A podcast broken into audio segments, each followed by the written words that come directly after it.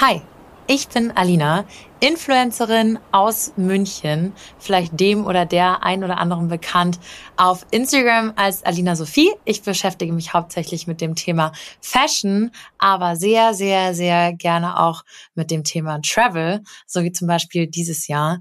Da habe ich einen Camping-Roadtrip mit meinem Freund gemacht.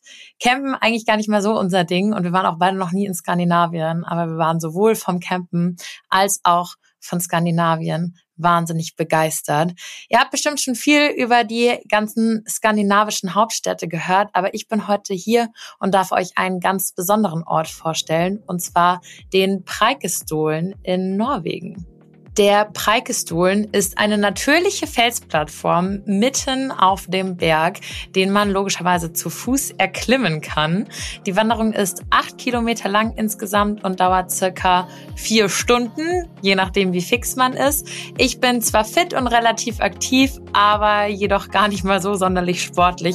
Und sogar ich habe die Wanderung geschafft, sogar mit einem gerissenen Kreuzband. Also schaffst du das auch mit meinen Tipps. In fünf Minuten um die Welt. Der tägliche Reisepodcast von Travelbook. Heute geht's nach Preikestolen. Entweder oder.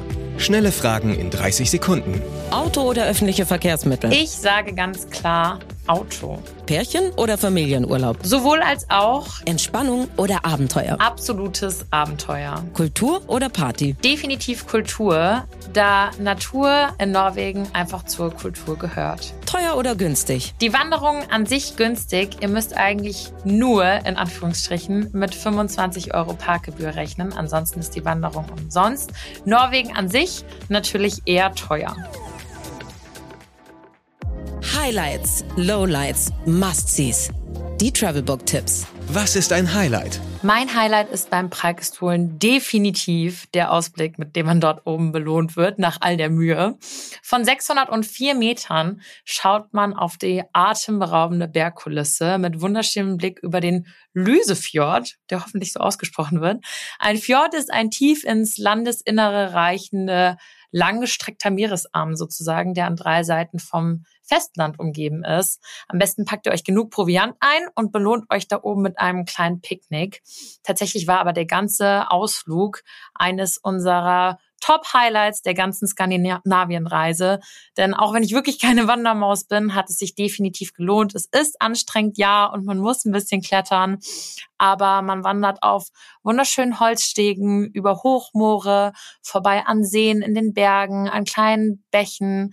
Deswegen ist es durchaus erlaubt, die ein oder andere Verschnaufpause einzulegen und zu nutzen, um diese wunderschöne Umgebung und Natur aufzusaugen und zu genießen. Geld, Sicherheit, Anreise. Die wichtigsten Service-Tipps für euch. Was macht man am besten, wenn es regnet? Wir hatten sogar im absoluten Hochsommer in Norwegen teils wirklich mit frischen Temperaturen und Regen zu kämpfen. Packt euch also immer genug dicke Klamotten ein. Falls es an eurer geplanten Wanderung doch wieder erwartend regnen sollte oder ihr vielleicht sogar Höhenangst habt, dann macht doch einfach eine Bootsfahrt über besagten Lysefjord. Der ist 40 Kilometer lang und wunderschön. Und von dort unten hast du auch einen tollen Blick auf die Bergkulisse und den Preikestolen natürlich. Alternativ kannst du dir auch eine alte Stabkirche anschauen. Die stehen viel in Norwegen verteilt und sind noch alte Kirchen der Wikinger. Die sind also wirklich sehenswert. Wie kommt man am besten hin? In Norwegen gibt es unheimlich viele Fjorde und Seen. Das bedeutet, egal wo ihr seid, meistens ist die Anreise mit einer Fähre verbunden. Doch keine Angst, wir haben das auch zum ersten Mal gemacht und es ging sogar mit Camper super easy. Von dort aus kann man dann meist mit dem Auto oder einem Bus zum Preikestolen fahren. Ich würde euch definitiv für eine Reise generell durch Norwegen empfehlen, ein Auto oder einen Camper zu mieten. So lässt sich das Land und die wunderschöne Natur definitiv am besten erkunden, denn Norwegen hat wirklich wahnsinnig viel zu bieten. Do's and Don'ts. Ich habe immer gelesen, dass man möglichst früh da sein soll. Ich dachte dann, ich sei clever und würde genau das nicht tun, weil ich dachte, alle lesen das und alle wollen früh dort sein. Dummerweise war es dann aber so, dass das Basecamp, also der Parkplatz und die Hütte, an dem die Wanderung startet, wegen Überfüllung bereits geschlossen war. Wir mussten dann an einem anderen Parkplatz weiter unten am Berg parken und damit ist die Wanderung schlagartig vier Kilometer länger geworden. Ich muss ganz ehrlich gestehen, dass wir uns vielleicht von dort aus ein Taxi zum Basecamp genommen haben und da gestartet sind, weil ich wirklich sehr faul bin. Wenn ihr euch diesen ganzen Struggle aber ersparen wollt, dann ist definitiv ein Du, die Wanderung früh anzutreten. Ich habe tatsächlich gehört, dass man auch gerade im Sommer dadurch, dass es länger hell ist, die Wanderung auch relativ spät antreten kann und dann das Glück hat, dass man abends dort oben ist und nicht mehr viele Leute oben sind. Also checkt auf jeden Fall, wann die Sonne untergeht und falls ihr das macht, dann schaut, dass ihr pünktlich wieder zurück seid. Nicht, dass ihr da im Dunkeln wieder den Berg runter müsst.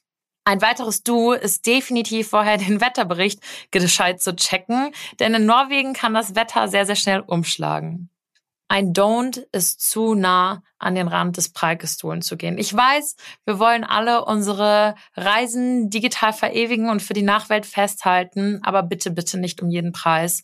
Zuletzt musste der Preikestolen 2020 tatsächlich für einige Tage wegen eines verunglückten Touristen gesperrt werden.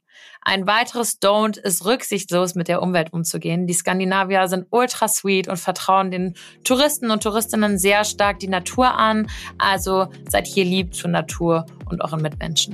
Das war es auch schon von mir. Danke fürs Zuhören. Ich hoffe, ihr konntet ein bisschen was mitnehmen. Schreibt mir gern mal auf Instagram unter Alina Sophie, wenn ihr am Preikestolen wart. Seid vorsichtig, genießt es. Falls ihr noch mehr von mir hören wollt, dann könnt ihr auch gern mal in meinen Podcast Wine Wednesday reinhören. Ansonsten Bussi und jetzt viel Spaß bei den 15 Sekunden Auszeit. 15 Sekunden Auszeit